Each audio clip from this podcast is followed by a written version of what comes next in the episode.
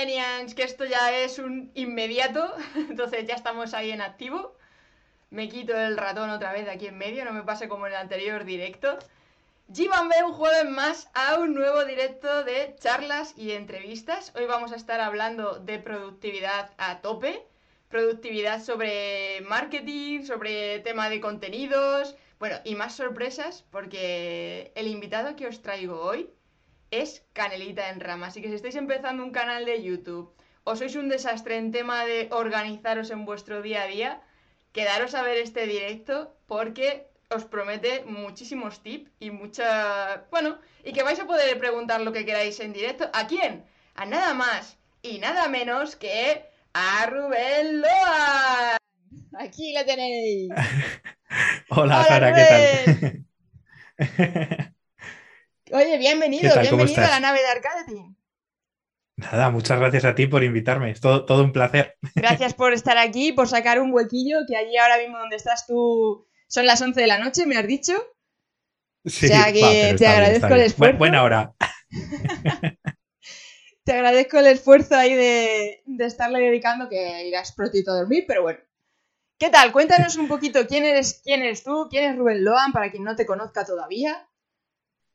Muy bien, pues yo realmente eh, lo que tengo es un canal de YouTube que se llama Productividad con Rubén Loan, en el que básicamente pues hablo sobre productividad y bueno, en concreto suelo hablar mucho sobre una herramienta que se llama Notion, aunque también hablo de, algunas otras y tal. Y, yo personalmente, bueno, pues eh, como he dicho, soy Rubén, eh, soy un chaval de Zaragoza, aunque ahora actualmente estoy viviendo en Dubái, aunque no por mucho tiempo más. y, y es eso, pues mi, background como eh, detrás de lo que es YouTube, pues yo soy una persona que soy técnico.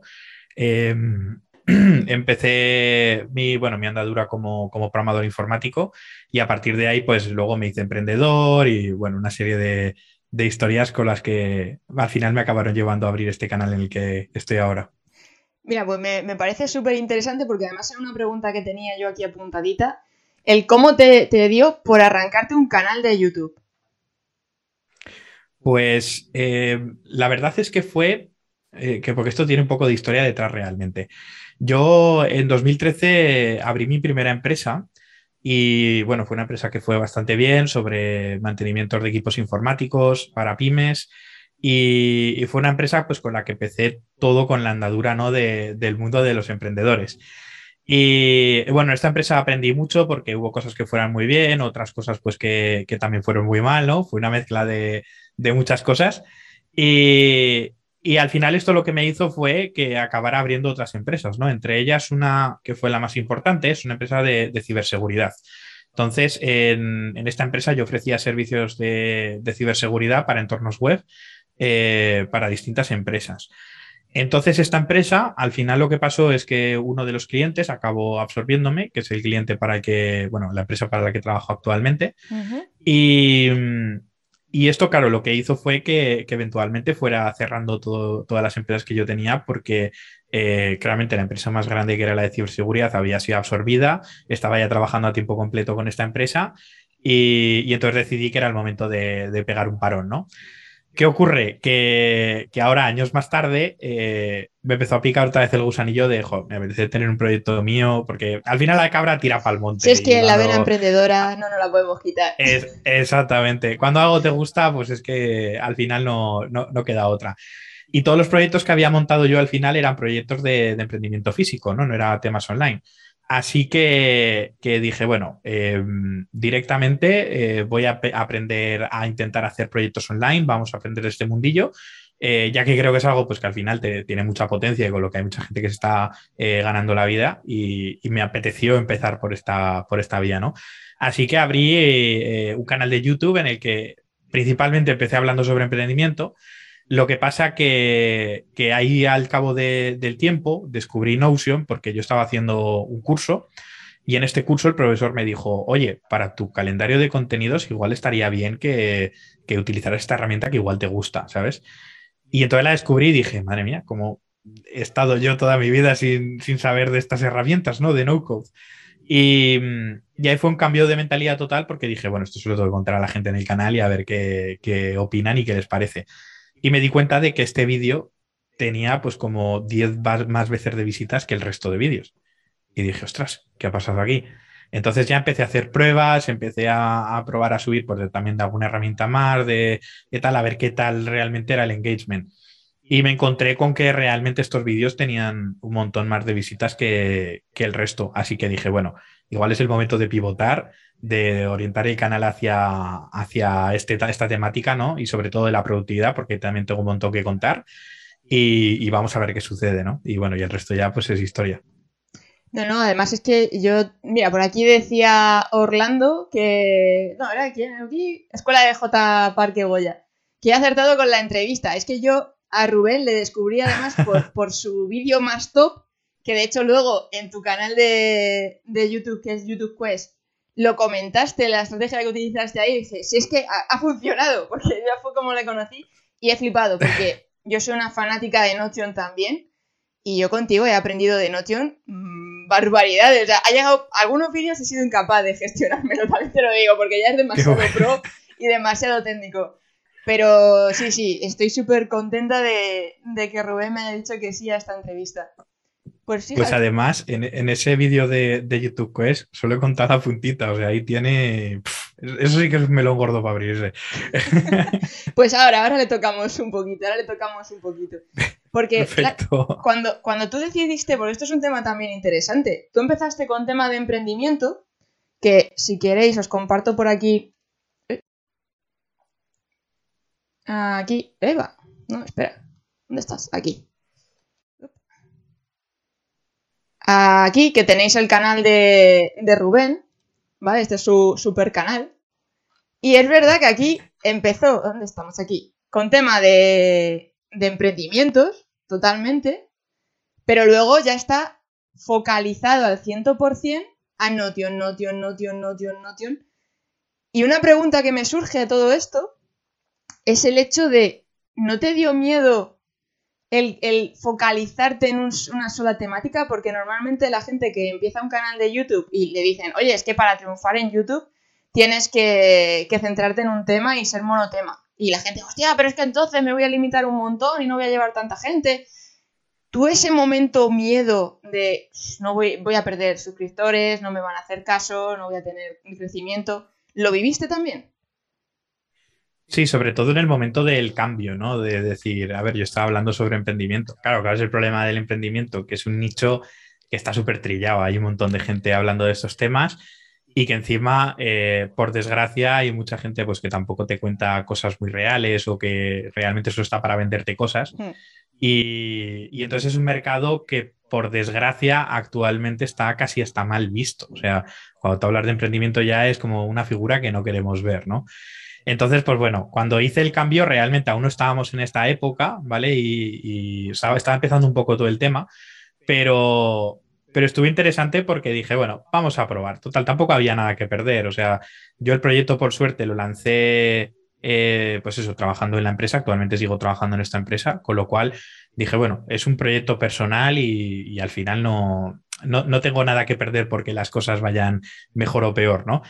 Pero sí que es cierto que sabía que, que hacerlo monotema iba a ayudarme porque, bueno, este no, no es mi primer canal. Yo anteriormente había tenido otros dos canales. Eh, pues a mí siempre me ha gustado mucho este tema de, contenido audiovisual. Lo que pasa es que los anteriores eran más de, hobby y tal. Entonces, eh, el primero era sobre fotografía, que es uno de mis mayores hobbies. Y, en ese canal fue muy interesante porque se llegué a los mil suscriptores. Lo que pasa que ese era muy jovencito aún, no tenía tampoco mucho conocimiento entonces y, y, me quedé sin contenido que hacer. Me quedé sin ideas y al final acabó muriendo, por así decirlo. Y el segundo que abrí fue un poco sin querer porque eh, yo soy un poco friki, ¿vale? Y una cosa que hacía era servidores de, World of Warcraft. Mm. Y, entonces no había nada de documentación sobre esto y todo lo que había era en ruso y súper mal. Entonces dije, oye, pues igual estaría bien que le empiece a contar a la gente lo que yo voy aprendiendo y lo que voy haciendo y, y tal. ¿Qué pasó? Que ese canal empezó a crecer y quise abrirlo para hacer más cosas y al hacer más cosas, el canal empezó a morir. Y entonces ahí es donde aprendí a las malas que realmente eh, tener eh, un canal de muchas temáticas no, no funciona porque a YouTube no le gusta. Entonces, al final, bueno, acabé ahí una crisis un poco eh, creativa porque, porque, claro, era como, bueno, a mí hacer este contenido tampoco me llena y cuando cambio de temática el canal eh, deja de tener visitas y, y, la gente me pone comentarios negativos y tal, así que dije, bueno, lo dejo morir. Y ya este tercero ha sido el, el bueno. Aquí ahora ya sí que sí. A la tercera va la vencida, has cumplido la norma. Claro.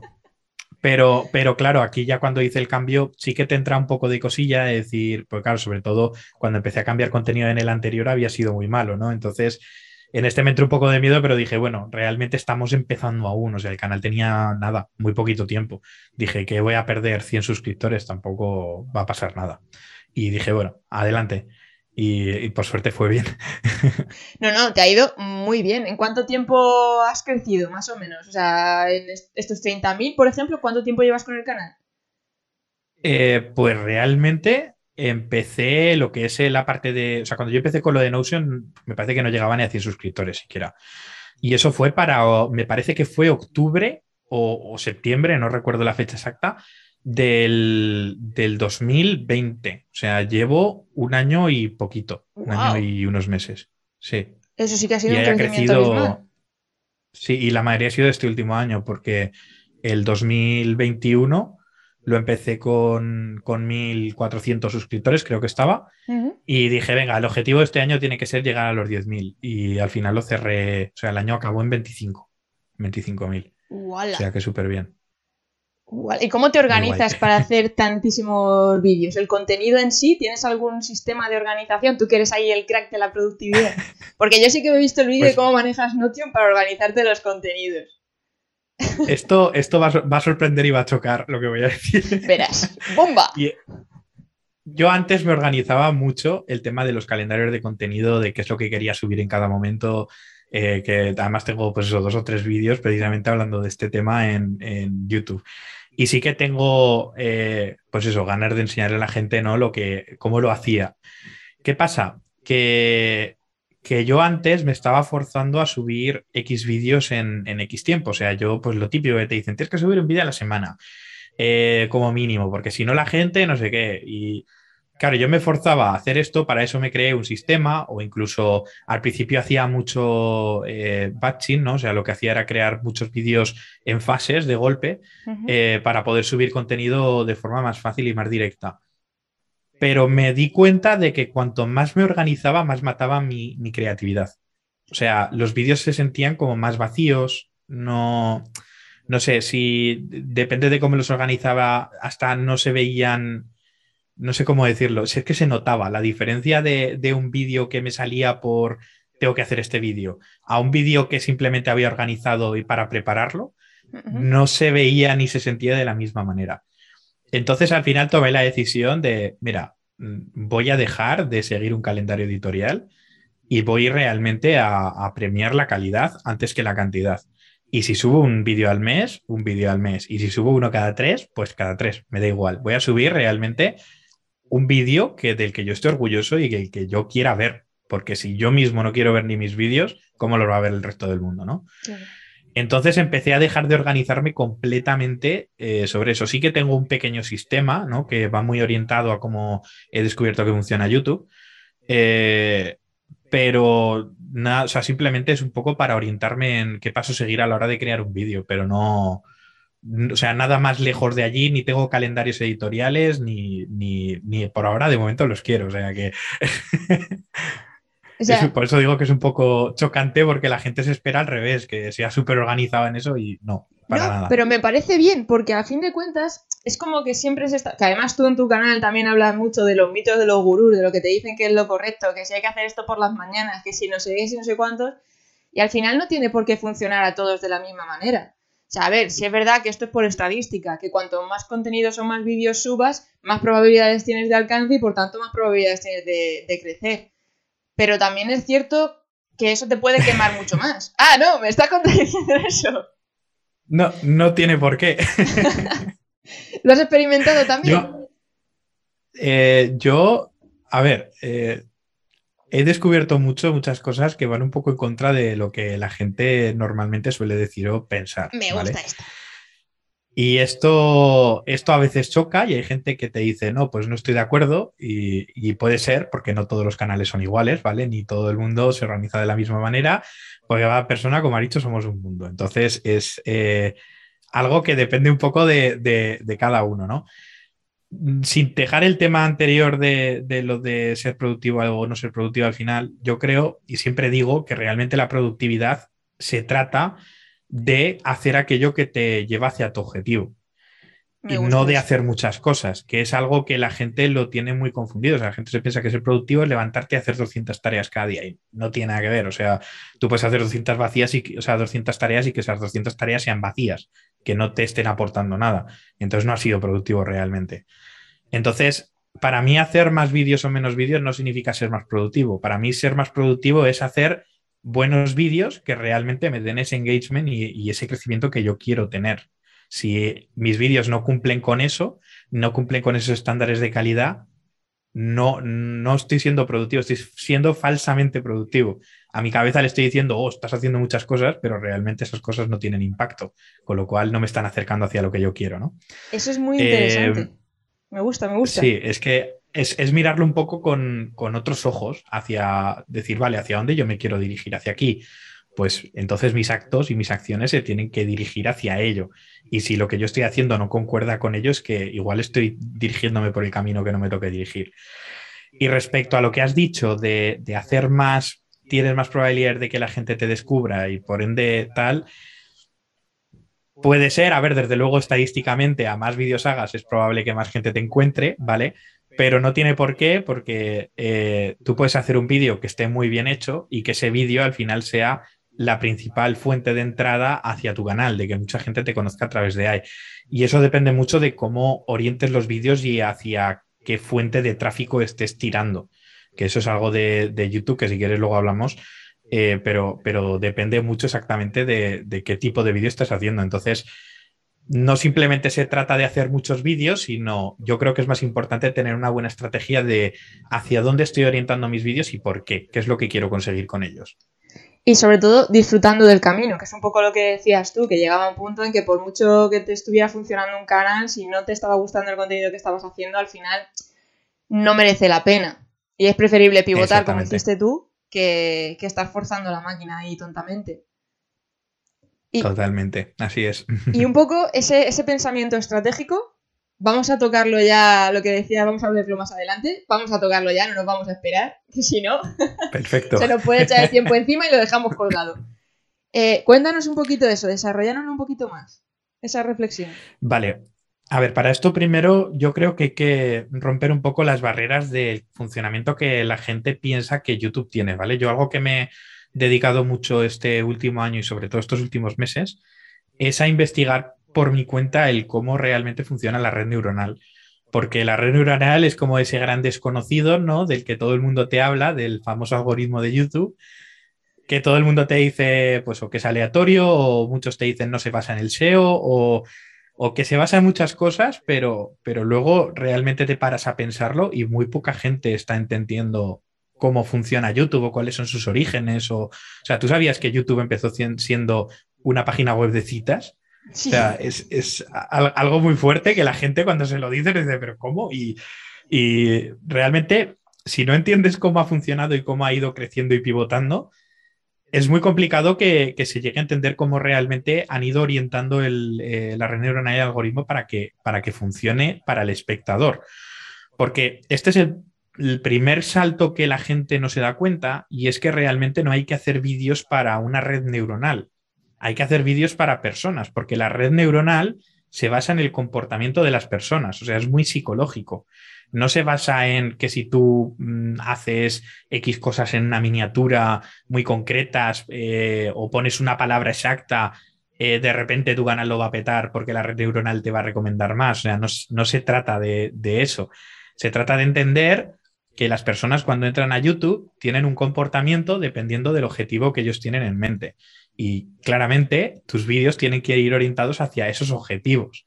Entonces, eh, aquí hay dos grandes puntos que son eh, los vídeos que se orientan dentro de búsquedas y los vídeos que se orientan dentro de funciones de exploración, ¿vale? Funciones de exploración es el feed de YouTube, es cuando tú entras a, la página y te encuentras eh, los vídeos en la página principal. La parte de búsquedas es cuando tú vas a la parte superior, eh, pones en la barra de búsqueda algo y entonces encuentras. Tú si te fijas, la mayoría de gente siempre te va a vender el que tú tienes que posicionar vídeos dentro de YouTube. Y esto está bien, pero no, no del todo. O sea, porque YouTube realmente, eh, volvemos a lo mismo, lo que YouTube está buscando es darte el contenido que a ti te haga engancharte para que veas muchos vídeos que no tienen por qué ser tuyos, pueden ser de otras personas, o sea, lo que se llama meterte en una cadena de reproducción, ¿vale? O sea, YouTube lo que está buscando es que tú pases muchas horas dentro de la plataforma, porque cuanto más horas pases viendo vídeos, más anuncios te pueden mostrar, con lo cual más dinero ganan ellos, ¿vale?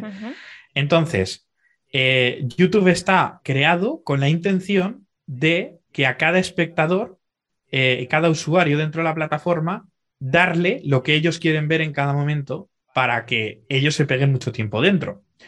Si esto lo llevamos al tema de las búsquedas, eh, realmente lo que hacen es cambiar el orden de los resultados dependiendo de lo que estas personas han hecho anteriormente, porque ellos van guardando todas las acciones y todo lo que tú estás haciendo.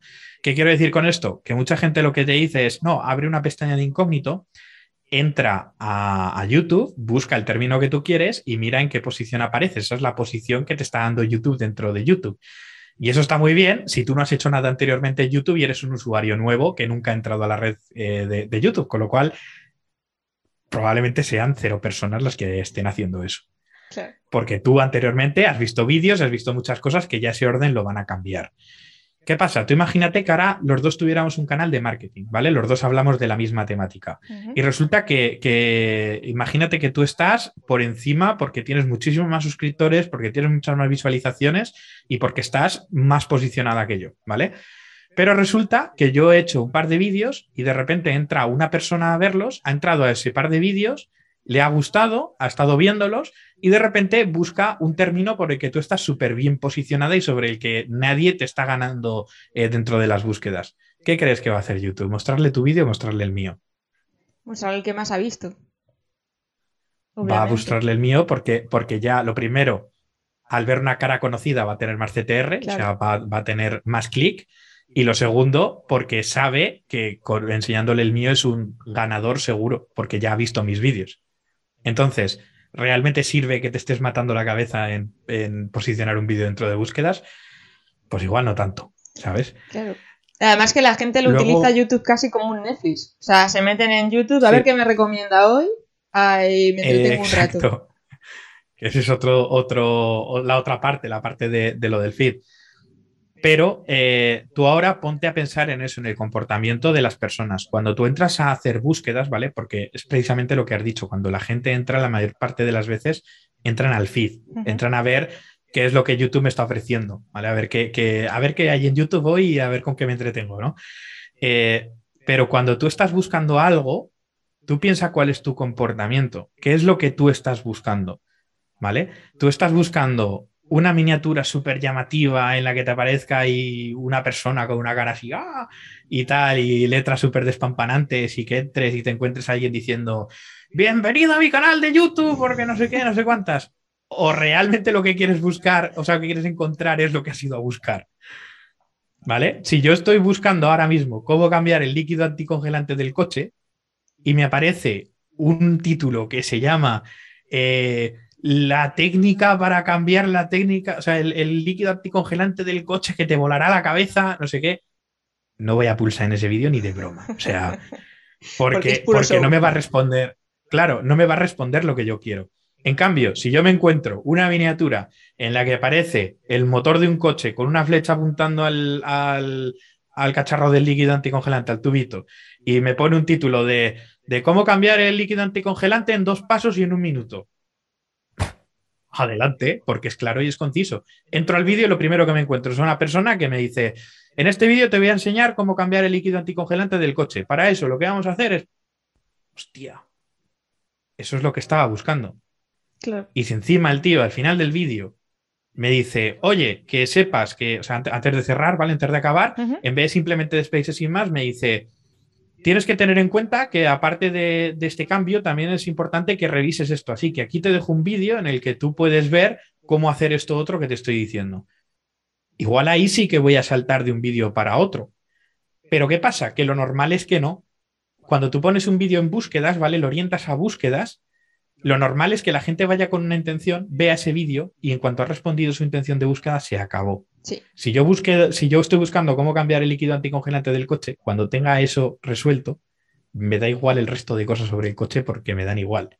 o sea, a no ser que sea un mecánico, una persona que interesada súper eh, concienciada con el tema automovilístico, tal, yo voy a buscar algo muy concreto y en cuanto lo encuentre se acabó. No quiero ver ese canal más. Se me ha roto el váter, voy a buscar cómo arreglarlo y en cuanto lo he arreglado, no quiero saber más sobre váteres. No, no, es, mi, no es mi intención, ¿no? Claro. Entonces, ¿por qué, por qué nos centramos tanto en, en, crear vídeos que vayan hacia las búsquedas? ¿no?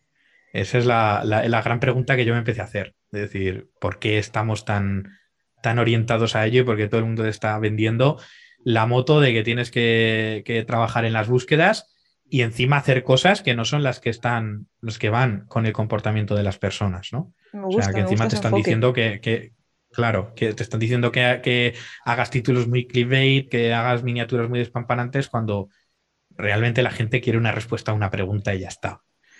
Entonces, yo creo que ahí ya empezamos mal la orientación.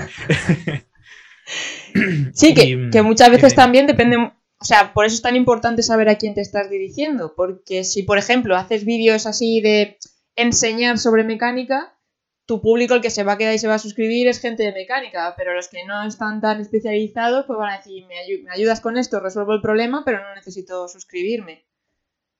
Totalmente, así es. Entonces, eh, a ver, lo del lo de el público objetivo realmente es muy importante. Tienes que ir sabiendo exactamente quién está entrando a ver tus vídeos. Lo que pasa es que hay mucha gente también que se bloquea al principio porque te dicen, tienes que crear tu buyer persona, tu avatar, y, está muy bien, tienes que tener muy claro desde el principio a quién quieres dirigir tus vídeos, ¿no? Pero tampoco creo que te tengas que volar la cabeza con, eso, sino que simplemente hacer un acercamiento a lo que tú crees que puede ser ese, ese avatar y luego dejar que sea YouTube quien te lo diga. Si te van a dar 30.000 datos, o sea, vas a ir viendo luego los comentarios también. Luego no es mismo, lo mismo la gente que simplemente, eh, simplemente entra y ve un vídeo que la gente que luego hace comunidad. YouTube, si quieres montar un negocio detrás, no sirve de nada si no creas una comunidad.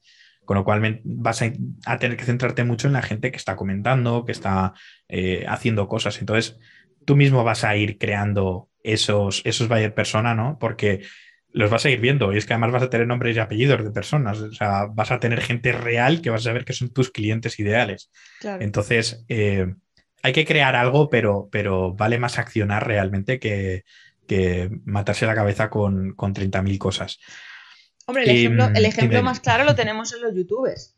Perdona que te corte. Sí. Lo tenemos en los youtubers, que lo que hacen es subir contenidos de videojuegos de lo que a ellos les gusta, tampoco se rompe mucho la cabeza con el tema de los posicionamientos y demás, y al final terminan generando esa comunidad que son fanáticos de, de ellos, pero no tienen como, digamos, una estrategia detrás, es simplemente te comparto lo que a mí me gusta, tengo mi personalidad y mi rollo, y bueno, es la manera de destacar, siendo como soy. Claro, y que depende de lo que estés realmente vendiendo, eh, porque a ver, la clave de YouTube al final es generar un negocio detrás, o sea, supone que YouTube es tu escaparate, ¿no? Es el lugar de donde tú vas a traer ese tráfico. Claro. Eh, realmente tú siempre vas a querer compartir cosas y haces porque te gusta, porque tal, pero, pero la idea al final siempre es poder vivir de ello, ¿no? Para vivir de ello con los ingresos de YouTube a veces es muy complicado. Entonces, lo normal es que acabes montando un negocio detrás de lo que sea, vendiendo un servicio, vendiendo un producto, lo que sea. Eh, si te fijas en eso, no todos los canales necesitan el mismo número de personas en la comunidad. Que muchas veces nos fijamos en ese número de, pues mi canal tiene tantos suscriptores, ya, pero es que a lo mejor con 10.000 suscriptores mi canal va de sobra, o sea, y no, y no necesito más, porque tengo ya una, red creada de tanta gente que si yo estoy vendiendo un servicio igual no doy abasto para cubrir todos los pedidos que me hace la gente. Entonces, eh, es un poco ver realmente hacia dónde orientar las cosas, ¿no? Y, qué es lo que, lo que tú vas necesitando. O sea, que tampoco hace falta centrarse en crear canales súper enormes, de, ¿sabes? Sí, que los números realmente son un poco ego. Por decirlo así. Totalmente, porque, porque luego YouTube no, no, avisa a los suscriptores. E, esa es la vaina.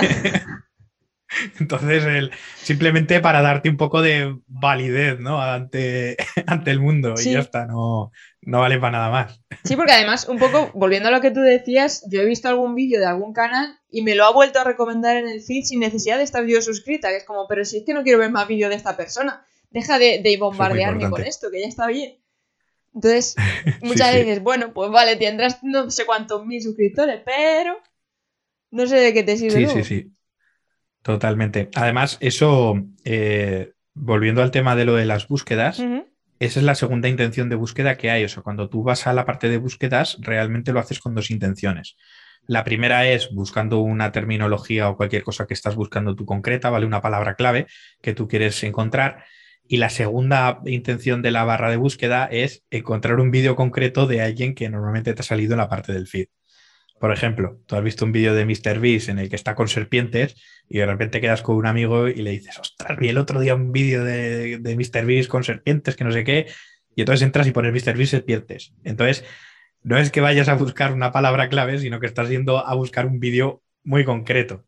Entonces, esa, eso también hay que tenerlo en cuenta. Que, entonces, que ahí hay que trabajar el posicionamiento, no hay que trabajarlo.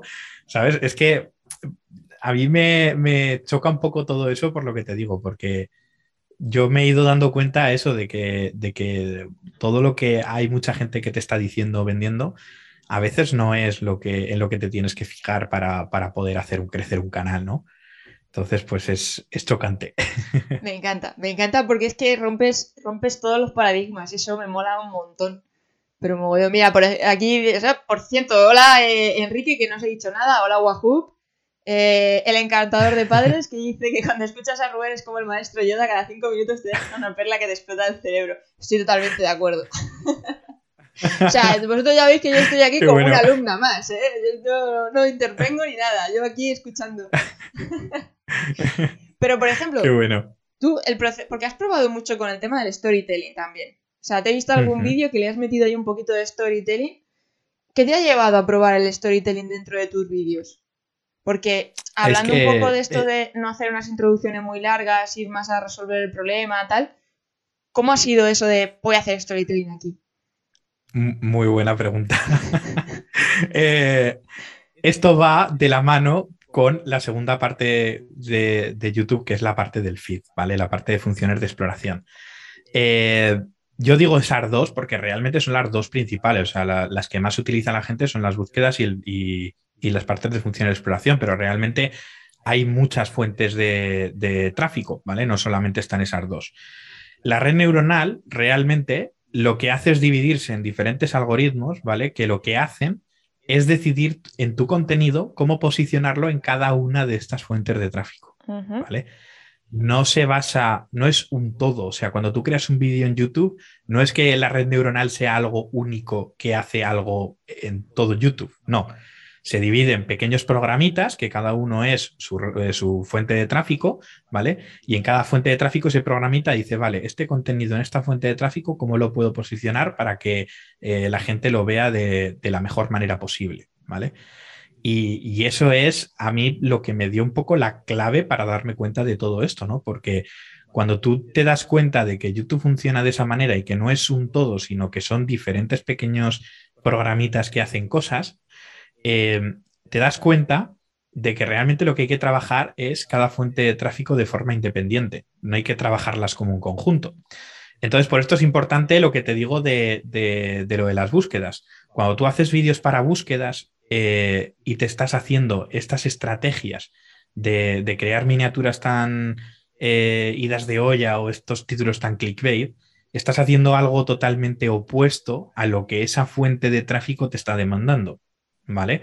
Entonces es muy complicado al final que la gente haga clic en ese vídeo en la búsqueda porque estás yendo en contra de cómo funciona ese algoritmo, cómo funciona, que, está basado en cómo funciona el comportamiento de la gente, ¿vale?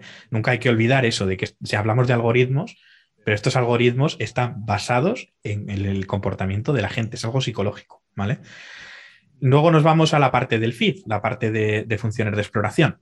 Cuando tú entras en funciones de exploración ocurre lo opuesto completamente a la parte de, de búsquedas y es que YouTube te va a recomendar contenido que puede que te interese.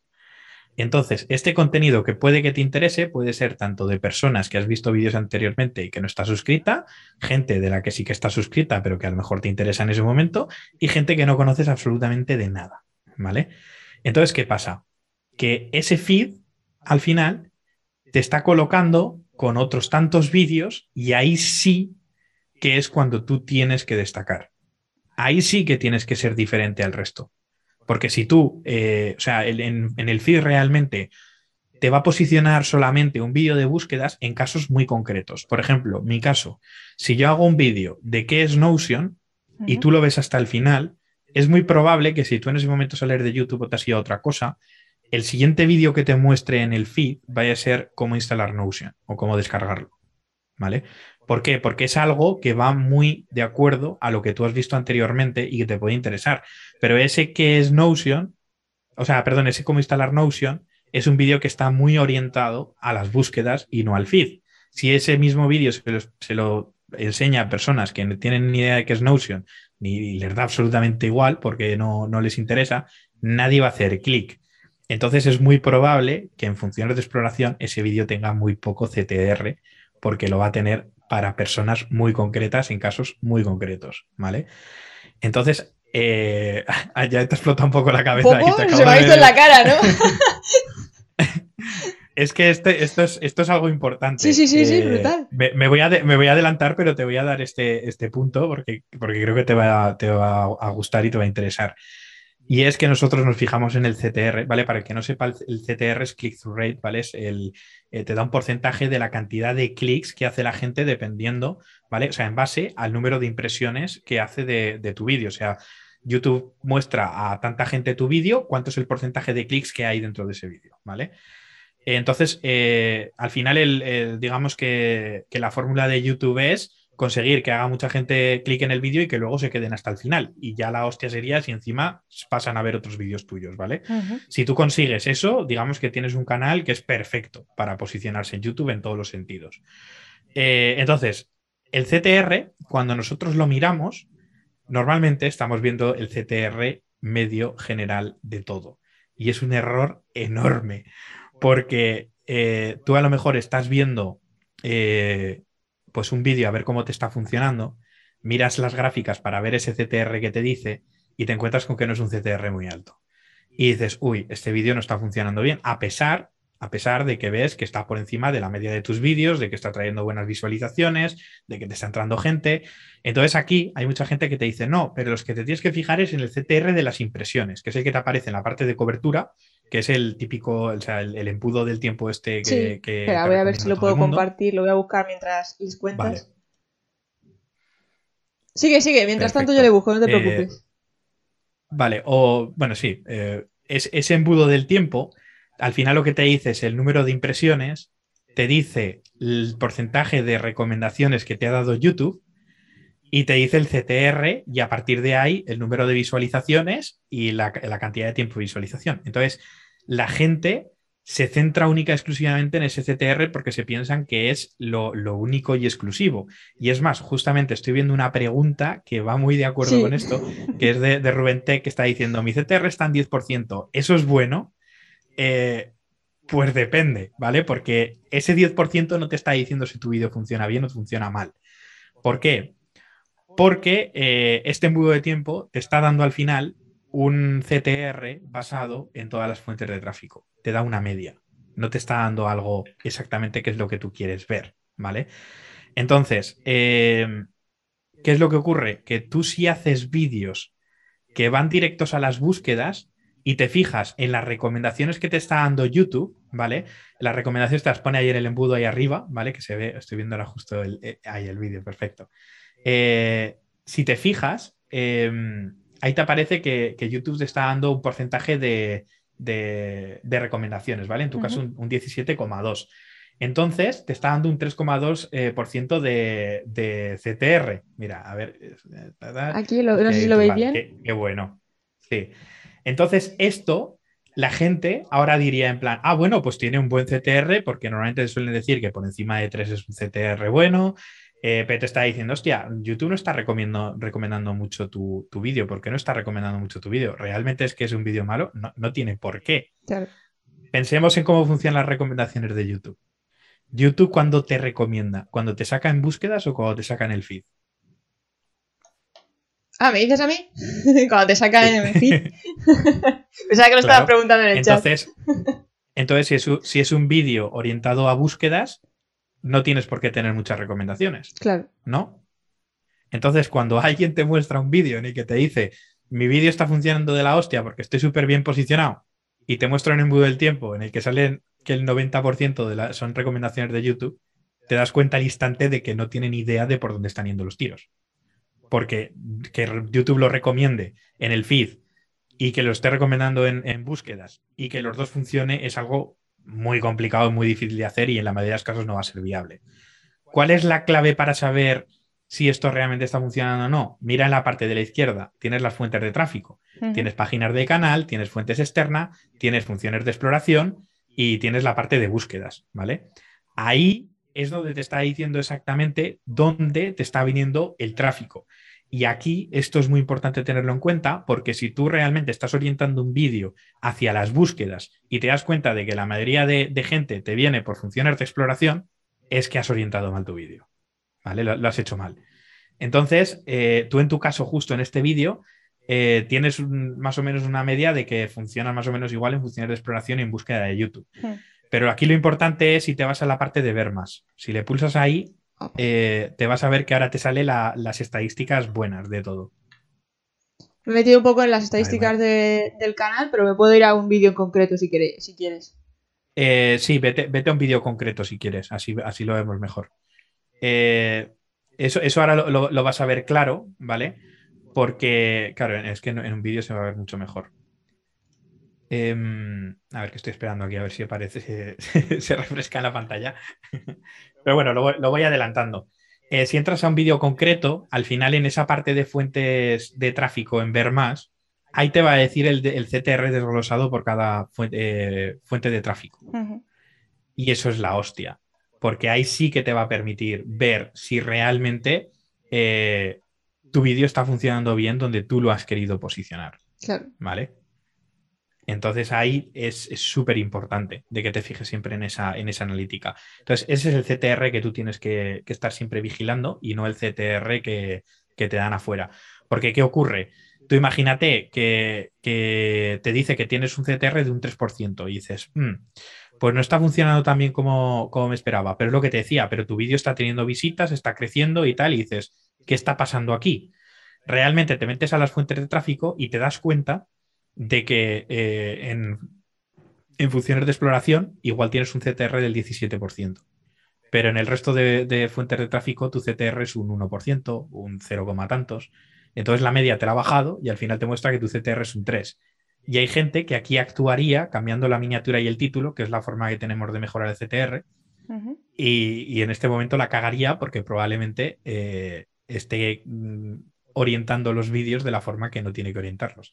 Y a lo mejor te sube el porcentaje de CTR, pero se te está yendo hacia otro lado que no es el que quieres eh, eh, posicionarlo, ¿no? Porque a lo mejor te sube el de las búsquedas o te sube cualquier otro y dices, oh, me ha subido el CTR. Pero si no estás consiguiendo la gente que realmente quieres conseguir, ¿de qué te sirve aumentar ese CTR? Claro. ¿Sabes? La, si has pasado, de la De un 17. Claro, si has pasado de un 17 en, el, en la fuente exacta que tú querías a un 12, pues acabas de perder un 5% de, las impresiones que a ti te, interesan y de los clics que a ti te interesan. Entonces, siempre, siempre revisad el CTR aquí, no lo reviséis afuera, porque aquí te va a decir realmente dónde está funcionando tu vídeo y por qué, ¿vale? O sea, que es recomendable irse mirando vídeo por vídeo cómo está funcionando ese CTR en lugar de hacer mejor centrarte solamente en la parte del canal o en lo que es el embudo del tiempo, por decirlo de algún modo sino que ir desglosándolo correctamente. El embudo del tiempo va a cambiar dependiendo de si tu vídeo está orientado a búsquedas o está orientado a, a, funciones de exploración. Si estás en funciones de exploración, las, recomendaciones de YouTube te van a salir por las nubes. Si estás en búsquedas, te va a salir por los suelos. ¿Significa que el vídeo funciona mal? Para nada. el vídeo este que te he dicho yo de, cómo instalar Notion, ese vídeo tiene un 17% de CTR en, en, búsquedas. En funciones de exploración tiene un CTR por los suelos. Entonces, tú ves el vídeo y el vídeo está obteniendo un montón de visitas porque la gente que busca ese vídeo lo encuentra. ¿Vale? Pero tú miras el embudo del tiempo y según el embudo del tiempo sería un vídeo horrible que no tendría que estar ganando visitas por ningún lado. ¿Por qué las gana? Por esto. ¿Vale? Entonces esto es muy, muy importante y ya te digo que para mí ha sido el, descubrimiento más bestia que, me ha hecho aprender acerca de cómo funciona YouTube. Y te agradezco que no lo hayas compartido porque sí, eso es un detalle que no tenía, no tenía tampoco en cuenta. O sea, es, leer entre líneas lo que son las estadísticas propias de, de cada uno de los vídeos. Claro, eh, y es, ver exactamente eso, las fuentes de tráfico. A ti te interesa saber dónde está mostrando YouTube tu vídeo. Claro. Cada fuente de esas de tráfico, piensa, tú míralo como si fuera un algoritmo separado que está dedicándose a posicionarlo en su sitio. Y ahí estás obteniendo cada, algoritmo cómo está trabajando con tu vídeo. A ti no te interesa que todos los algoritmos te estén eh, recomendando todos los vídeos, porque es muy, vamos, que eso es prácticamente imposible. A ti lo que te interesa es que, el algoritmo recomiende en ciertos sitios un vídeo concreto. ¿Vale? Que haya vídeos que te lo recomienden en un lugar, vídeos que te lo recomienden en otro, y tienen que ser muy buenos en esa, en esa fuente de, tráfico. Pero el resto te da igual. O sea, si tu vídeo está orientado a feed, dedícate al feed. Haz que ese vídeo sea la hostia en el feed. Haz una miniatura, pues eso, que sea muy despampanante, que muestre algo que la gente no ha visto. ¿Vale? Haz que el título sea super clickbait, pero que muestre la realidad ahí sí que te tienes que, romper la cabeza en hacer eso. Pero porque quieres que la gente haga clic, porque estás compitiendo con un montón de vídeos que aparecen en el feed y probablemente va a haber muchísima gente a la que YouTube le está recomendando tu contenido y que no te ha visto en la vida. Ahí sí que tienes que destacar del resto. Ahí tienes que trabajar con un storytelling, no solo se basa en el CTR, se basa luego en el vídeo. Esto es lo que me preguntabas tú antes del storytelling. El storytelling hay que hacerlos en vídeos donde tú estás creando contenido para ir directamente a funciones de exploración. ¿Por qué? Porque ahí no estás respondiendo a un criterio de búsqueda concreto que es el, tema de, de, pues una búsqueda concreta, una palabra clave. Ahí lo que estás respondiendo es entretenimiento y curiosidad. Ahí lo que quieres es que la gente te descubra. Ahí tu nicho queda en segundo plano.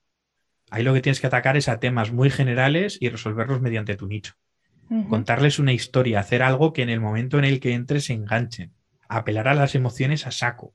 O sea, tú les tienes que contar una historia que estén todo el rato en un carrusel de emociones de, uff, qué, qué, guay, esto qué, y esto qué, y al final darles ese orgasmo mental de, decir, ahora te he dado lo que has venido a buscar a este vídeo. Como si fuera un cortometraje, una peli. Eso es, aquí te doy el premio, aquí te doy el culmine, aquí es donde vas a obtener algo que vas a decir, wow, pero ese algo tiene que ir relacionado con tu canal. Porque lo que te interesa es que ese algo les cause la suficientemente curiosidad como para que entren a tu canal y sigan viendo vídeos. Ahí sí. Pero no dedicar esos vídeos, a vídeos de, de funciones de exploración atacando directamente a tu nicho va a ser muy difícil que los posiciones, porque normalmente cuando hacemos eso es porque la gente tiene que conocer ese nicho. ¿Y cuántos nichos hay que sean tan generalistas que la gente los conozca? Pues los que están hiper mega trillados. Entonces, no te tienes que centrar en eso. Céntrate en tu nicho, pero cuéntalo de tal manera que le interese a un público muy amplio de gente. ¿Vale? Y ahí ya te digo, ahí sí que mete todas tus armas de hacer títulos clickbait, de crear unas miniaturas despampanantes que hagan 30.000 cosas y que te causen una curiosidad del copón. Que, que el vídeo cuando entre la gente esté a flor de piel continuamente. Ahí sí. Pero en los vídeos de búsqueda no. En los vídeos de búsqueda se clara, concisa y ataca exactamente a lo que quieres enseñarle a la gente. O sea que cuando uno se pone a pensar los vídeos, realmente tienes que pensar un poco también qué es lo que quieres conseguir con ese vídeo. No es simplemente eh. mm, voy a compartir este conocimiento, sino a ver, ¿dónde quiero estar visibilizando este, este vídeo en concreto? Es lo primero que deberías hacer. o sea, es que cometemos el error de empezar por el vídeo y es lo último que hay que hacer. O sea, lo primero que tenemos que hacer es pensar que esta es la estrategia un poco que te decía que, yo sigo ahora de, o sea, el, único proceso que tengo, que es decir, a ver, ¿cuáles son los pasos? Pues primero voy a pensar en, dónde quiero que YouTube posicione este vídeo, ¿vale? ¿Quiero crear un vídeo para que vaya a búsquedas o quiero crear un vídeo para que vaya al feed? Claro, contándote esto me vas a decir, no, yo quiero que vaya al feed porque quiero muchas visitas. No, ¿vale? Vamos a pensarlo de otra manera. Te voy a contar eh, un poco la estrategia que yo sigo, ¿vale? Y que yo creo que se aplica a la gran mayoría de canales, excepto alguno muy concreto de entretenimiento y tal. Yo creo que esto funciona para casi todos. Al final tú tienes que pensar en tus nichos, ¿vale? Como si fueran pequeños nodos, ¿vale? Imagínate una bolita y dentro están los vídeos que tú tienes de ese nicho, ¿vale? Al final se trata de que tú tengas diferentes nichos a los que ataques dentro de tu canal que estén muy relacionados, ¿vale? Pues por ejemplo, en mi, casa, en mi canal Notion, Integromat, productividad introspectiva, eh, pues temas de iPad, ¿vale? Todo lo que tenga que ver con, eso que al final es, digamos que, varias temáticas que están dentro de la productividad, ¿vale? Lo que normalmente hace la gente es tomar estos temas por separado, o sea, tú creas un, un nicho que es Notion, creas diferentes vídeos sobre Notion y lo que haces es hacer que estos vídeos se, entrelacen unos con otros, ¿vale? Y luego te vas a otro nicho que es pues productividad introspectiva y entonces creas X vídeos que se van entrelazando entre ellos. No es lo que hay que hacer, es lo que hay que hacer, pero hay que ir un paso más allá, hay que hacer que estos nichos converjan. Hay que hacer vídeos que vayan eh, de Notion, pero de repente tengas una serie de vídeos que sean Notion mediante productividad introspectiva, Notion con Integromat, Notion con lo que sea, ¿vale? Eh, productividad introspectiva con Integromat, productividad introspectiva con iPad. De forma que cuando la gente entre a uno de estos nichos, al final acabe conociendo el resto. Y acabes creando una bola, ¿vale? Enorme de pequeñas bolitas que tienen distintos vídeos que se van entrelazando entre ellos, que están convergiendo, ¿vale? Eso es súper importante. Estos vídeos, lo más normal es que la mayoría, ¿vale? O su gran mayoría, vayan orientados a las búsquedas. Porque así que aquí sí que vas a atacar a palabras clave y te da igual cómo te las posicione YouTube realmente. ¿eh? O sea, no te tienes que fijar en eso. Simplemente tienes que crear contenido que sepas que cuando la gente entre, se va a quedar porque les estás respondiendo a lo que ellos quieren. Entonces, entran ahí, ven algo que les interesa porque estás dando una buena información, estás siendo clara, estás contando lo que ellos quieren y lo que estás haciendo es eh, al final del vídeo conectar unos vídeos con otros. De forma que entran a uno y se acaban pegando viendo dos horas vídeos en tu canal porque han aprendido un montón. ¿Vale? O sea, tú cuando entras a, mi canal ves un vídeo de Notion, pero no te quedas en uno. Normalmente al final acabas viendo un montonazo o te guardas el canal para más adelante seguir viendo vídeos de cosas que te interesan. Pero no solo hay de Notion, hay de más cosas. Ya lo ves que, que eso, y al final eh, has empezado con Notion y has acabado pensando en que tienes que coger papel y boli para, para aprender un poco sobre ti mismo, porque, porque si no, no puedes ser productivo. Y si no, al final acabas diciendo, voy a automatizar mi vida con Integromat. Y son cosas que a lo mejor no conocías ni, ni te interesaban antes. Pero las has descubierto gracias a esos pequeños nichos que han ido convergiendo. Una vez tienes esto hecho, ¿vale? Que esto hay que hacerlo toda la vez, digo una vez hecho, pero no tienes que centrarte primero en eso y luego en lo otro. Tienes que ir a la vez haciéndolo. Luego está la parte de fuera, que es la parte del feed. La parte del feed lo que va a hacer es inducir tráfico a lo bestia dentro de esos nichos. ¿Vale? Porque todos estos nichos al final son nichos muy cerrados. Y que te encuentren esos nichos, a no ser que haya alguien muy interesado en eso, no te van a encontrar. ¿Vale? Entonces, ahí vas a ir obteniendo visitas, pero no van a ser visitas demasiado, no sé, no vas a tener vídeos, a no ser que justamente uno por, yo qué sé, la herramienta pega un petardazo, justamente en la temática tuya pega un petardazo, yo qué sé, o alguien lo ha compartido y tal, es muy complicado que te estén entrando un montón de visitas, ¿vale? Pero ahí es donde tienes tú que tratar de empezar a crear vídeos que sean eh, orientados a funciones de exploración. O sea, vídeos que realmente ataquen a temáticas muy generales y que las resuelvas en segundo plano a través de tu nicho. De forma que la gente que no tenían idea de ese nicho, ni le interesaba, ni querían saber nada acerca de ello, descubran ese nicho y acaben en esa rueda entrando dentro y viendo tus vídeos. Qué guay. ¿Vale? O sea, son una forma de inducir tráfico a lo bestia a tu nicho. Y eso es súper importante y yo creo que es algo que la gente no suele hacer. Y que, y que al final es la clave. ¿Cuánta gente vas a ver tú? Tú fíjate, mírate entrevistas de youtubers, ¿vale? Porque yo para descubrir todo esto al final eh, me he pegado analizando canales la tira de meses, pero, pero a saco. Y si te fijas, todos van a coincidir en algo. Ah, yo subía vídeos hasta que uno lo petó. Sí. ¿Cómo que uno lo petó? ¿Cómo, ¿Cómo, que uno lo petó? ¿Por qué uno lo petó y el resto no? ¿Y el qué pasa? ¿Que solo la gente ha visto ese vídeo y se ha ido de tu canal? No, luego ha entrado a tu canal y ha visto más vídeos. ¿Por qué? Claro. Porque te han descubierto con un vídeo. ¿Cuál es ese vídeo? El que se ha posicionado bien en función de exploración, porque es el que YouTube se le ha recomendado a todo Cristo. Ya está. O sea, es así de simple. O sea, es, mucha tela de contar y, tal, pero una vez entiendes esa estrategia, realmente es así. O sea, es que no. Cualquier canal que se precie, que tenga buena cantidad de suscriptores, que tenga un buen engagement y tal, si te fijas, hace eso. O sea, quitado ya te digo, un caso muy concreto de, de canales de entretenimiento que ya llegan a un punto donde no, necesitan hacer estas, estas cosas. Claro, porque se van enganchando uno con otro. Pero entonces tú estás eh, de acuerdo o en desacuerdo con la teoría de la cola larga con los títulos, por ejemplo. Te pueden ayudar a obtener algunos suscriptores al principio, pero volvemos a lo mismo. Realmente esa es tu intención. Claro. O sea, que los hagas no está mal. O sea, que tú hagas un vídeo hablando sobre algo que no ha hablado nadie, siempre va a ser algo bueno, ¿no? Pero bueno, eso es lo mismo. O sea, ese ejemplo que ponía en el vídeo en el canal de YouTube Quest. Eh, ¿Te interesa hacer un vídeo sobre perros exalcohólicos que han ido al espacio? Pues, pues igual no.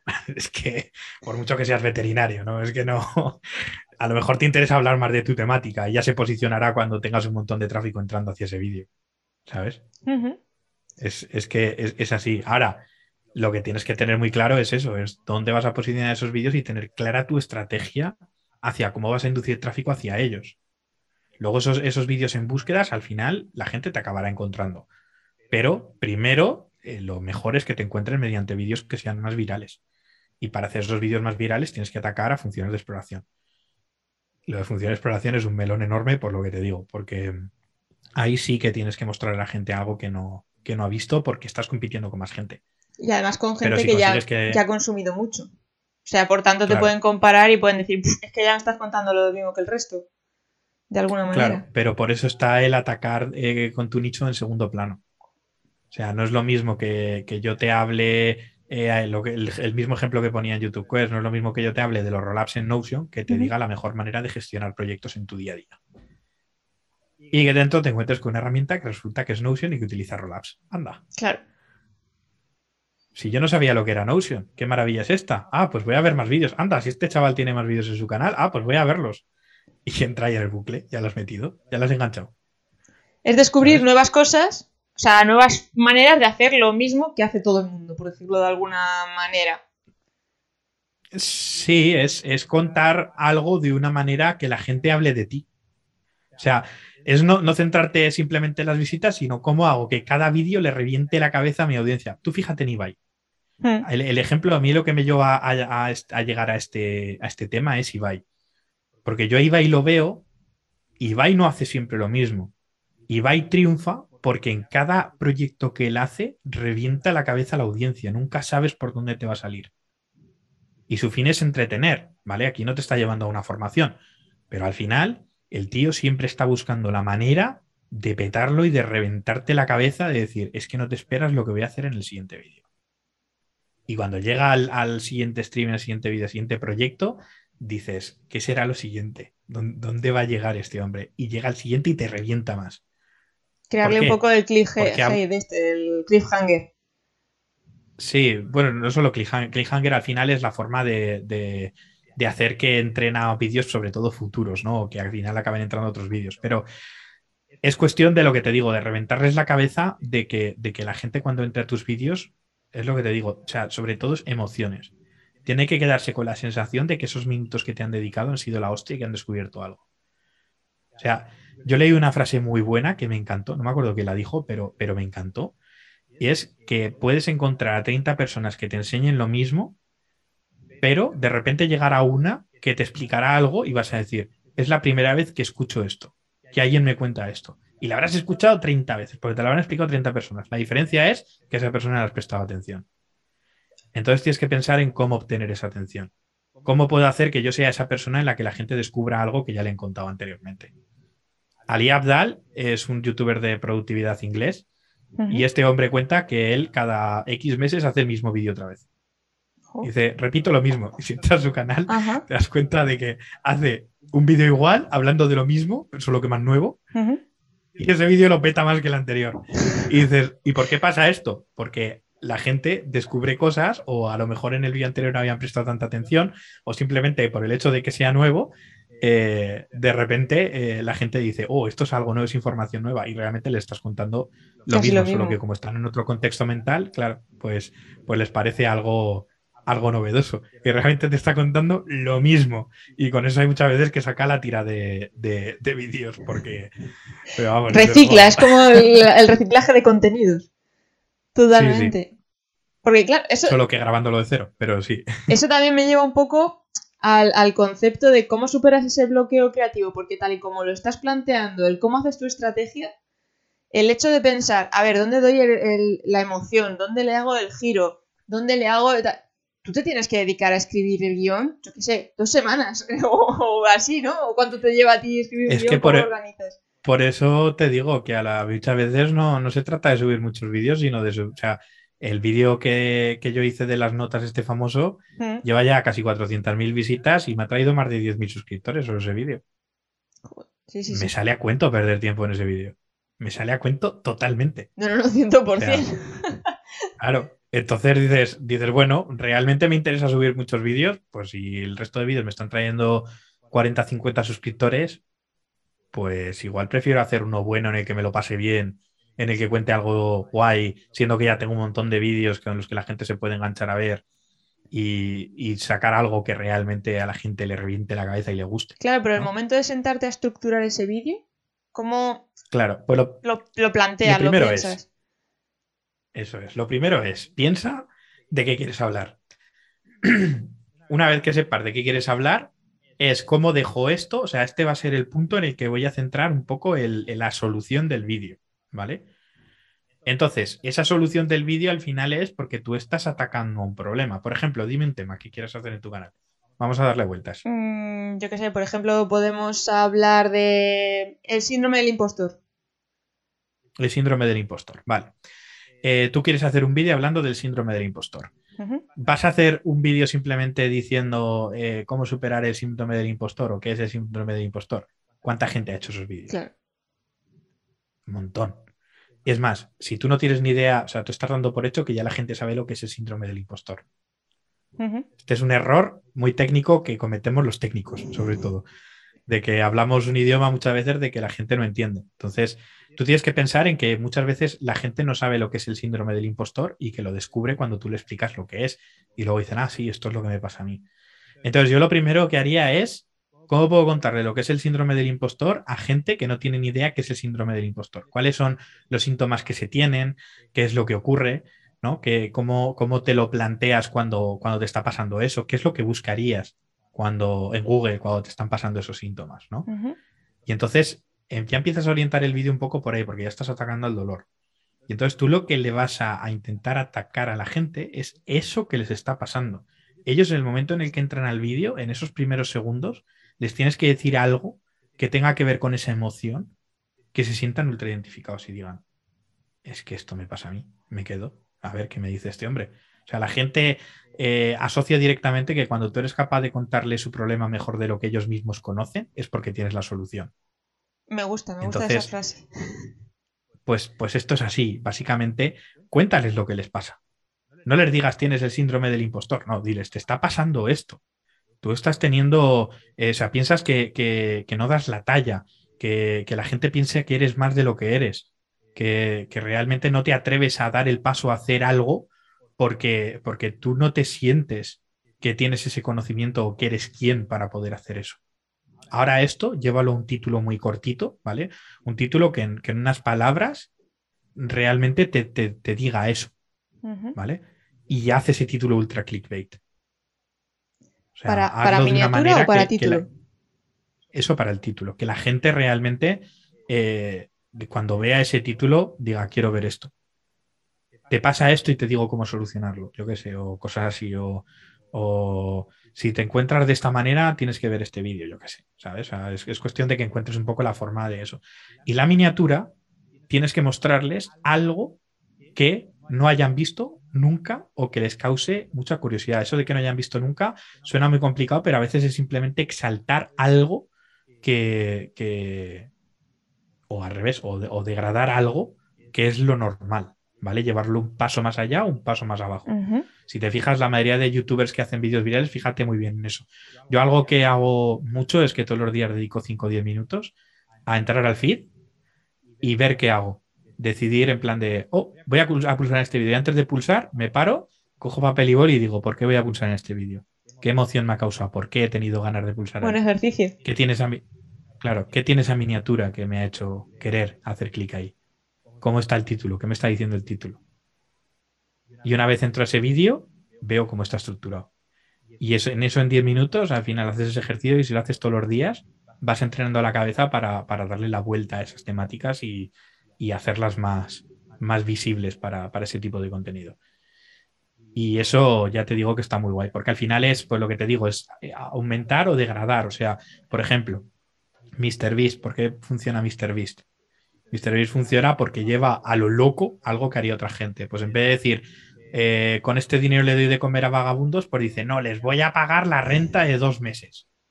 Ha llevado al extremo algo que, es algo que haría una persona, que podría hacer una persona normal y que tú dirías, wow.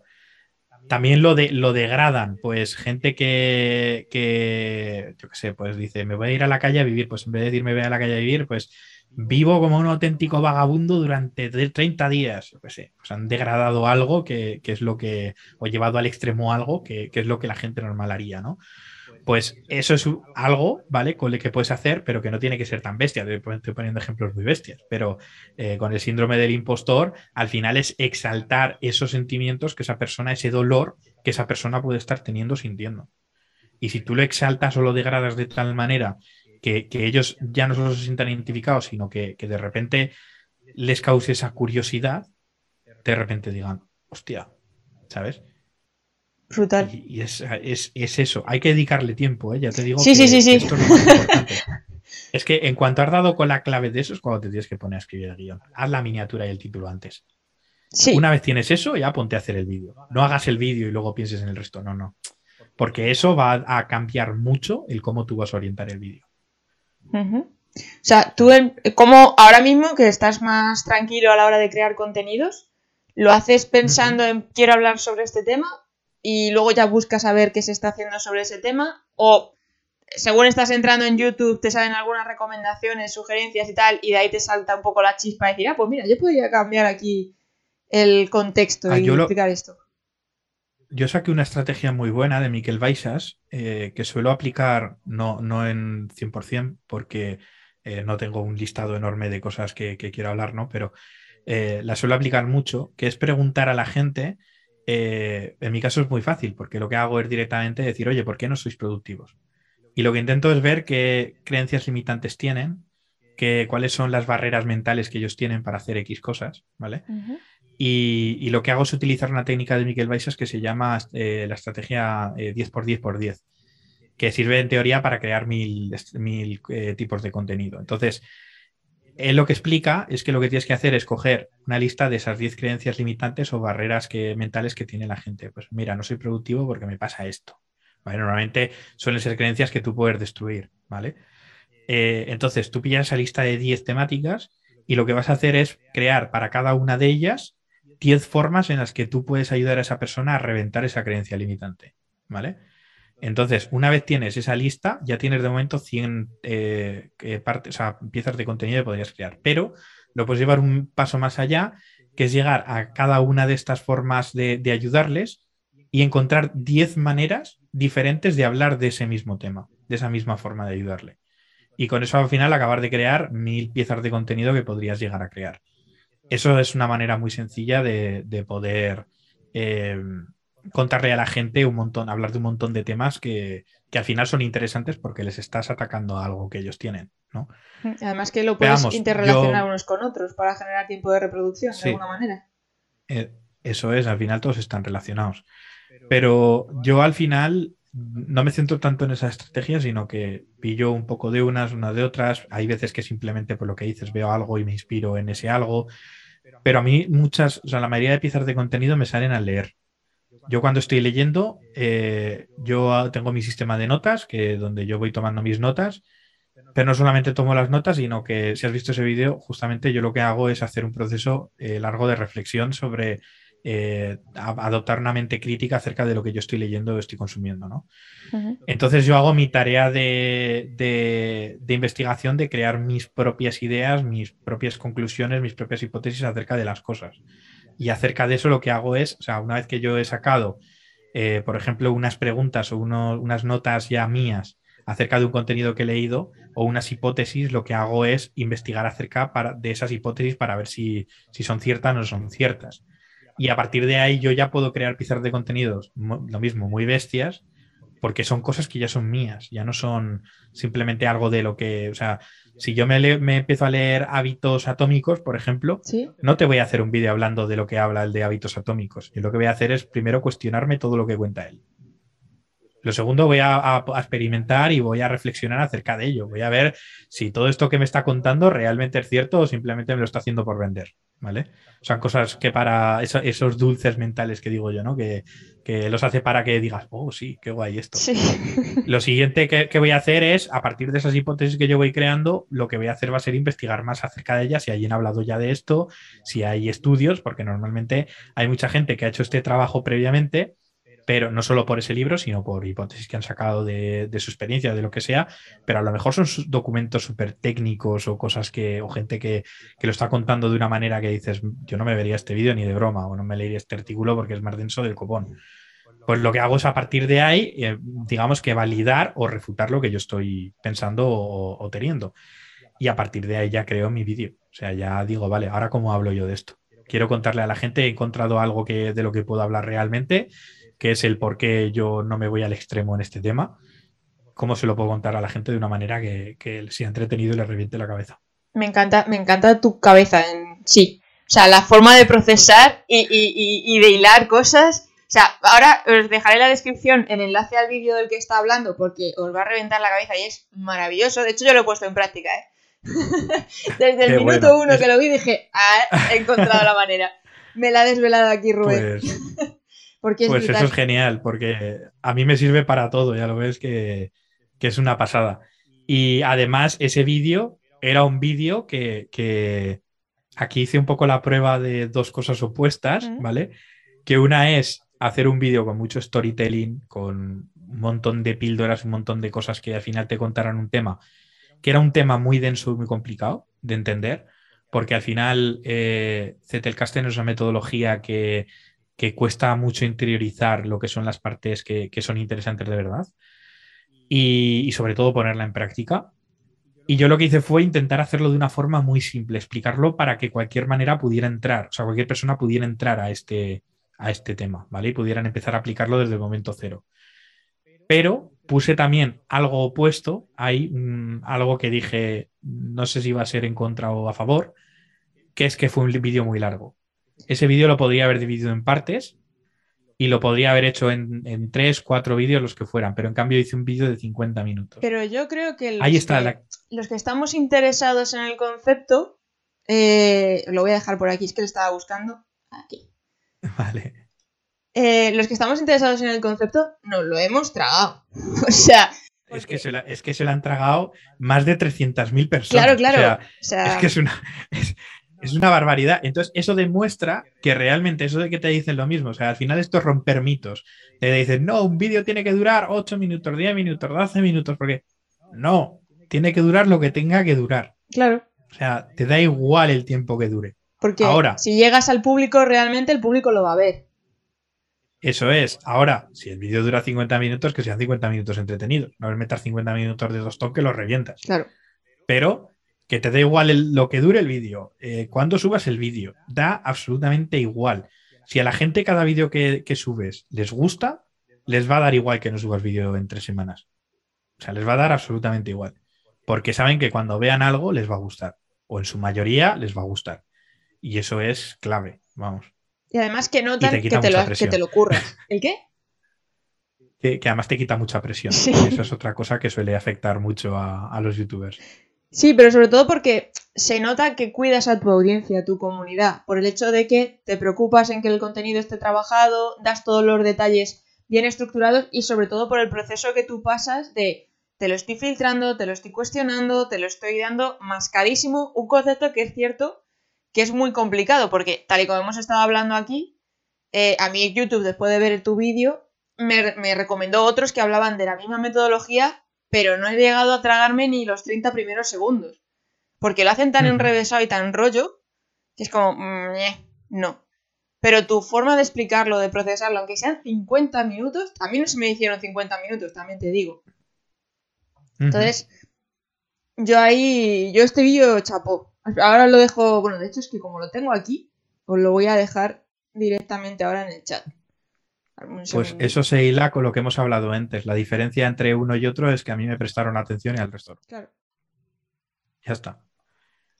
¿Cómo se consigue eso? Pues lo primero haciendo una miniatura que quieran clicar y lo segundo dándoles un contenido que quieran ver. Ya está, no, no hay más. Sí, porque la miniatura. suena muy fácil, no, lo es, pero. ¿El qué? ¿El qué? Yo digo, suena muy fácil, no lo es, pero, pero que al final la base es esa. Hombre, yo creo que después de todo lo que nos has contado, lo último que nos parece es fácil. porque la mayoría estamos acostumbrados a crear contenido de la forma que todo el mundo habla y que todo el mundo hace. Pero la forma que tienes tú, que me parece brutal y me parece espectacular, que yo me he cogido ya algunos tips que voy a poner en práctica sí o sí, porque me parece bestial. No, en serio, yo, yo mm, te pongo un altar a tu cerebro, te lo juro, me encanta. O sea, me encanta como, como procesas y cómo piensas. Brutal. Entonces, 100%, mm, o sea, a mí me has explotado la cabeza con esto. Voy a, copiar por aquí el... Ah, me alegro, oye, de que te, de que te sirva. Pero al final es que es eso, es que se trata de, pensar un poco lógicamente de cómo actúa la gente y ya está, y darles lo que quieren ver. Lo único que llévatelos a tu terreno. Si tú quieres explicar sobre algo, ¿cómo hago que esto quieran ver? No, no hay más. Y ya les puedes hablar del tema más denso que quieras hablarles. Mira a los, divulgadores de contenido, por ejemplo, Quantum Fracture o, Javier Santolaya. Hmm que te están hablando de, física, o sea, que te están hablando de temas que yo en, la escuela no prestaba atención ni de broma. Y yo los vídeos de, Javi y de, y de, Quantum Fracture me los trago todos, de, principio a fin. Y la mitad no los entiendo, pero me da igual, me los trago. ¿Por qué? Porque te lo están contando de una manera y de unas formas que te engancha. Te, encima te, lo plantean con unos, unos, títulos y unas miniaturas que te dan ganas de pulsar. Javier Santolaya, por ejemplo, ahora está en TikTok y, una cosa que está haciendo muy chula es, eh, ha creado una serie de vídeos en los que analiza comportamientos de superhéroes según la física. Y dices, ¿ves? Acaba de darle la vuelta para contarte algo que ya es más trending o puede ser el tema de los superhéroes, para llevarlos a un tema que es la física y que aprendas. Sí. Con lo cual ha hecho algo que en un principio podría ser aburrido o denso, te lo ha hecho entretenido y que quieras verlo. Y práctico. Que dices, ah, mira, lo puedo aplicar en pues esto.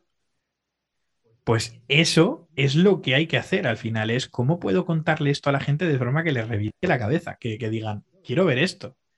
Que encima les cause curiosidad, o sea, cuando a ti te plantea él un vídeo en el que te quiere hablar sobre, sobre cómo funciona eh, dos cuerpos en movimiento, pues en vez de hacerte un vídeo sobre cómo funcionan dos cuerpos en movimiento, te dice si es real de que Flash pueda parar las balas cuando está corriendo. Y dices, pues esto me dan ganas de verlo porque me causa curiosidad.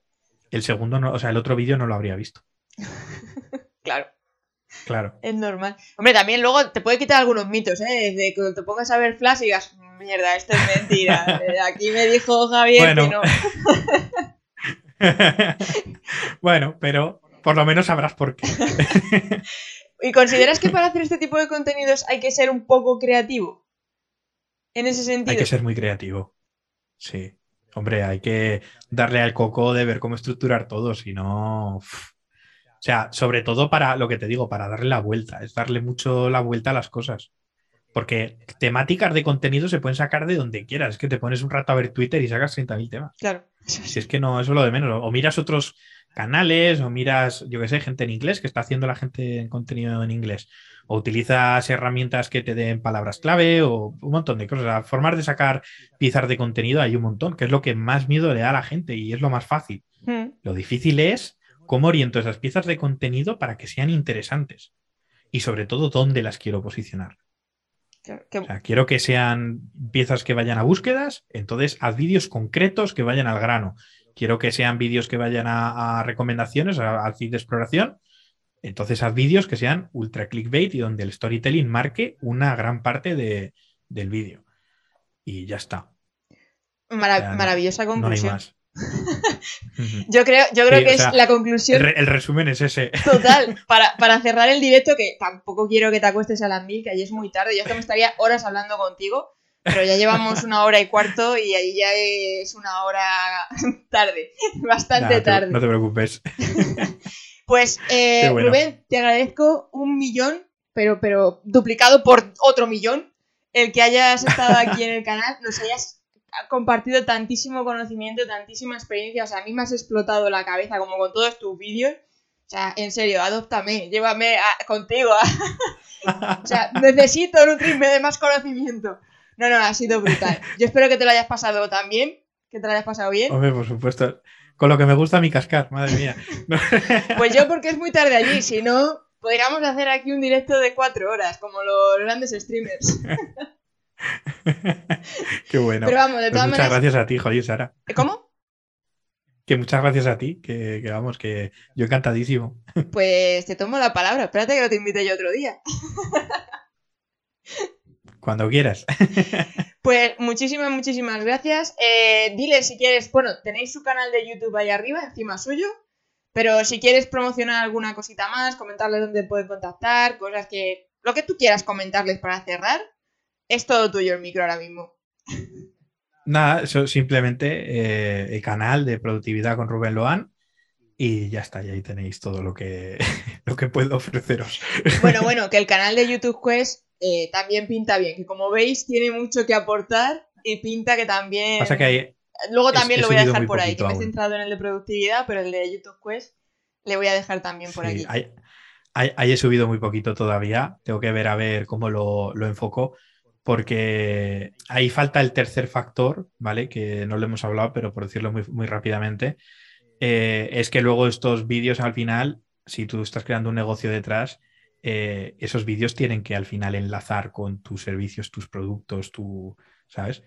Eh, tu formación, lo que quieras vender, porque al final se trata de eso, de decir, primero, traigo gran cantidad de audiencias como si fuera un embudo de ventas, traigo mucha audiencia con estos vídeos de exploraciones eh, luego con los vídeos pequeños lo que hago es, digamos, que interesarlos más en esa temática y al final que esos pequeños vídeos están enlazando todos hacia ventas, ¿no? Que es lo que de lo, que se trata al final todo.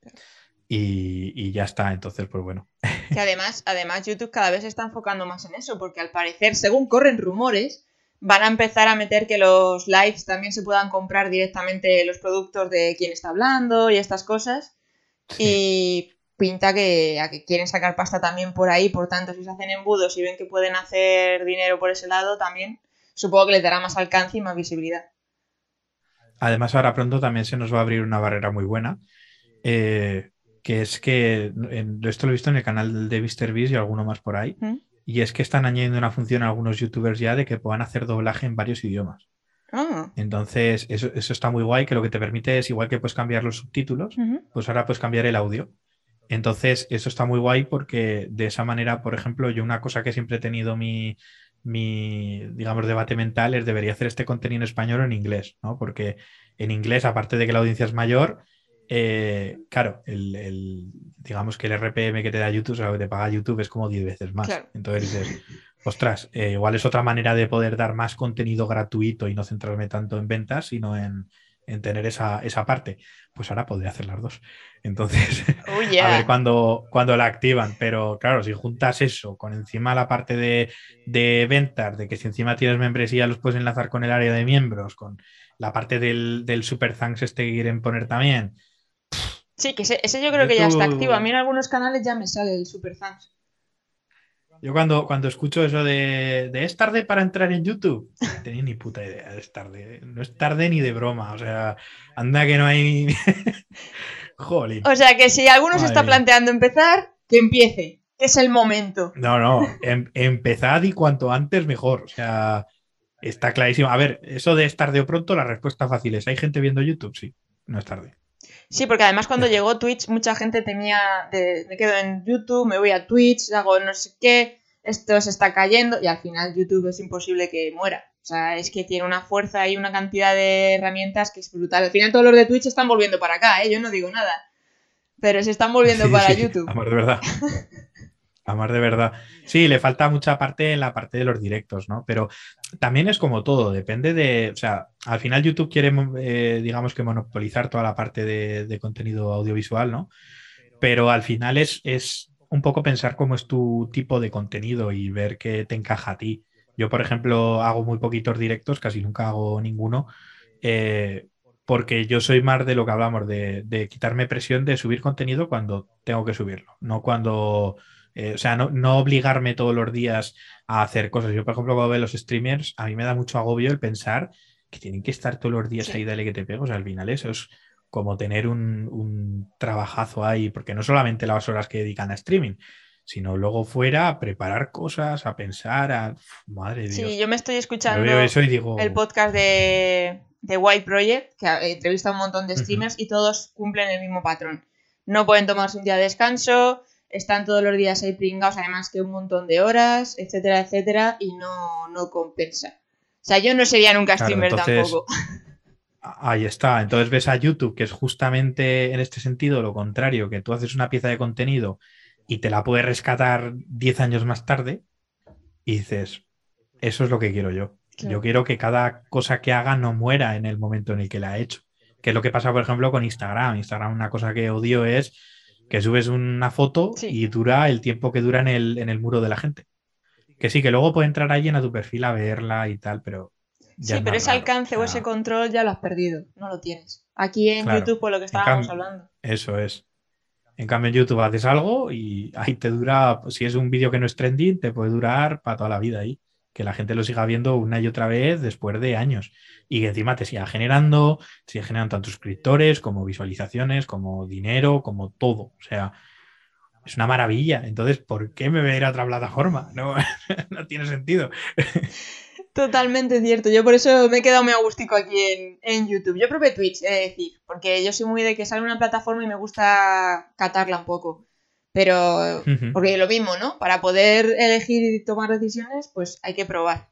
Y al final dije, no, no, no. YouTube, que yo tengo más control, puedo crear mi propia estrategia, es evergreen, como se suele decir, etcétera, etcétera. Así que YouTube, YouTube 100%. Ahí está. Bueno, Rubén, pues ya no te entretengo más que mira aquí, no, no, te, no te corto. un placer enorme, enorme, enorme y un millón de gracias de nuevo. Nada, igualmente. Muchas gracias a ti, Sara.